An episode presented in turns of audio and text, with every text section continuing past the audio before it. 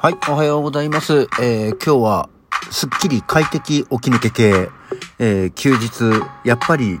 お前意外と目覚め早いんじゃねっていう感じですけど、天気の良いゴールデンウィーク2日目でございます。皆様いかがお過ごしでしょうか私は結構オープニングでペラが回るぐらい元気です。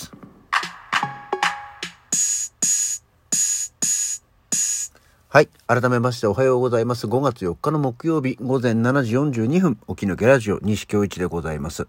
まあ、正確に言うとね、本当はちょっと起き抜けから過ぎてるんですけど、起きて猫にご飯あげて、あ、コーヒーのカップがすごい汚れてるっつって漂白をして、みたいな。そんな、一家事挟んでんじゃねえかよ、みたいなね、感じでございます。えー、起き抜けラジオでございます。ゴールデンウィーク2日目。え皆さんいかがお過ごしでしょうかえーこちらはですね、まあお天気もよく、昨日もね、えー日中はもうあったかいから、ちょっと暑いにリーチかかってきたかなぐらいのね、感じでございまして、今日もね、気温が上がるそうなんで、ね、今日は日中どうしよう、えー洗濯でもしようかどうしようか悩んではいるところです。さあ、昨日は本当に風呂どうしようかなと思って、えーラジオが終わって、その後すぐね、よし、やっぱり風呂だろう、これは。一発風呂決めとかんと、と思って、まあ、あの、近所の、えーホームスパ。ホームスパって言ったら偉そうだな。まあ、一番近い、えースパロイヤル川口というところにね、朝、もう8時、8時ぐらいにはもう着いてたのかな。行ってまいりまして。えさすがにね、祝日だと、あの、朝風呂って朝6時からやってんですよね。土日祝はもともとね。で、えー8時に着いた段階でも、まあそこそこ、やはり祝日だから人はいて、まあまあでもいいじゃないと思って朝風呂を決めておりました。で、やっぱりでもね、こうだんだんもうお昼前近くまでいたんですけど、うもうすごく混んできて、ああ、こりゃこりゃ、うん、まあ、もうでも、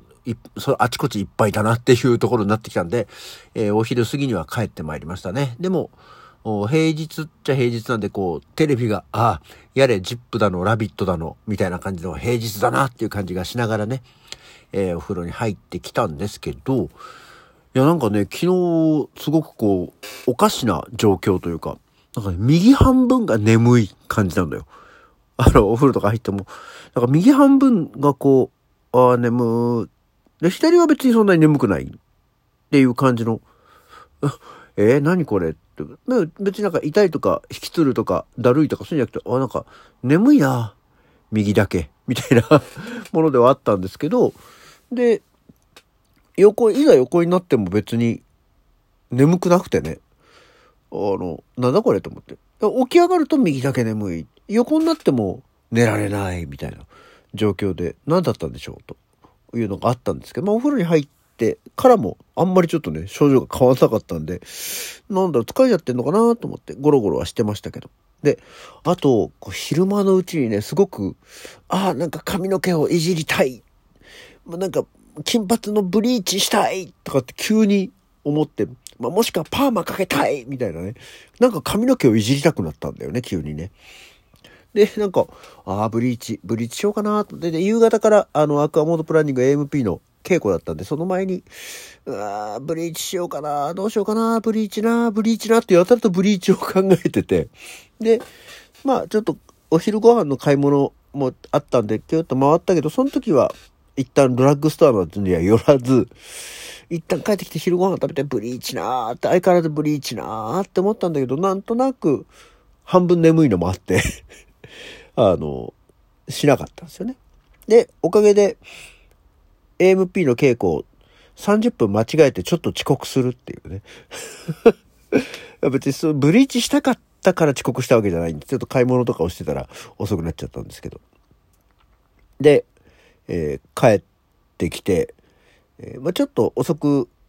予定よりちょこっと時間がかかってしまったので、帰りは、あの、夜、娘と一緒にバーガーキングに行ってきましたね。バーガーキング、今、あの、ビッグマウスっていう、ちょっとでかいシリーズを、やってるんですけども、以前にあの、キングイエティっていう、さらに大きいやつをね、二人で半分こして食べたんですけど、ビッグマウスは、あの、平気だったね。で、あの、ベーコンが挟まってるやつなんだけど、あの、パテ、ビビーフパテ2枚、チーズで、ベーコンが8枚とか言って、だからもう、かじるとやたらとベーコンなんね。いつまでもベーコンどこまでもベーコンみたいな感じのものでしたけど、あの、ボリューム的にもとてもね、美味しくいただきましたよ。うん。で、一応、でもなんか、その夜、もうそれ9時過ぎぐらいだったんだけども、ぐらいになってるともうかなりブリーチ熱は下がったんだよね。でも、一応念のため気になるからって言って松清とか行ってブリーチ剤を見て、ああ、うん、これがいいって言ってたんだよね、みたいなのを探したんだけど、うん、じゃ、買って帰るかまではなんとなくいかなくて、多分ね、その日中、あったかかったから、あの、に、外気浴とかをしてる時に、ああ、この気温で、なんかこう、ブリーチとかしたら、ちゃんとシャワーキャップとか被ったら、かなり色抜けんじゃねえかな、みたいな。なんかそういうことを思ってたんだよね。で、まあ結局やんなかったんですけど、あ、でも、ここのドラッグストアは朝8時からやってんのか。明日の朝起きてどう思うかだな っていうところではあったんですさて朝になりまして、ブリーチなまあ、したところでゴールデンウィーク明けたらまた黒髪戻すんですけど、何なんだよってね話で。なんかね、この長期休暇になると急に髪の毛をいじりたくなる欲求っていうのが以前からもあって、学生の頃からも夏休み旅行行く時だけ金髪して帰ってきて黒戻すとかさ。で、結婚した当時も、まあもう四半世紀近く前ですけど、なんか会社の夏休みが、まあお盆休みがあって、で、まあ1週間ぐらいあったのかな？その時も。で、まず、初日に金髪にするっていうね。な、何のあれもないんだよ。なんか、な、長い休みだから、金髪にするってって金髪バンってしたら奥さんに、何その頭？明日から郷土旅行行くのに嫌だとか言って言われたんですけど、えー、新婚の旦那が金髪京都旅行っていうのに 行った思い出がありますね。なんかそういう、なんだろう、長期休暇、確実にこれ休みだ長く、数日間休みだってなると髪の毛をいじりたくなるのは何なんだろうか。今んとこでも、今日朝起きたところでもちょっとブリーチよく、シュンと下がりましたけどね。やってもいいけどさ、ぐらいのところではあるんだけど、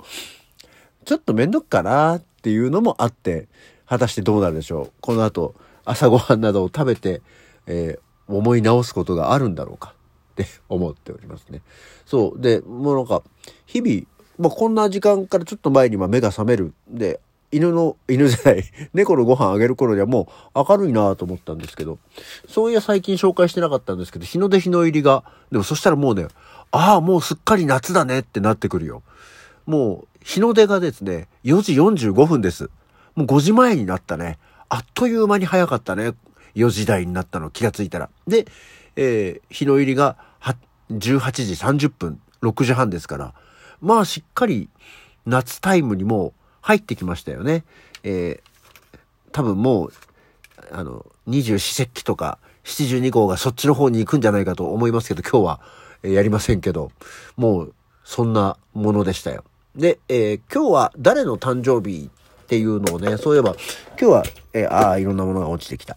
えー、ありまして、ありましてっていうかね、ああ、そうなんだと思ったのが、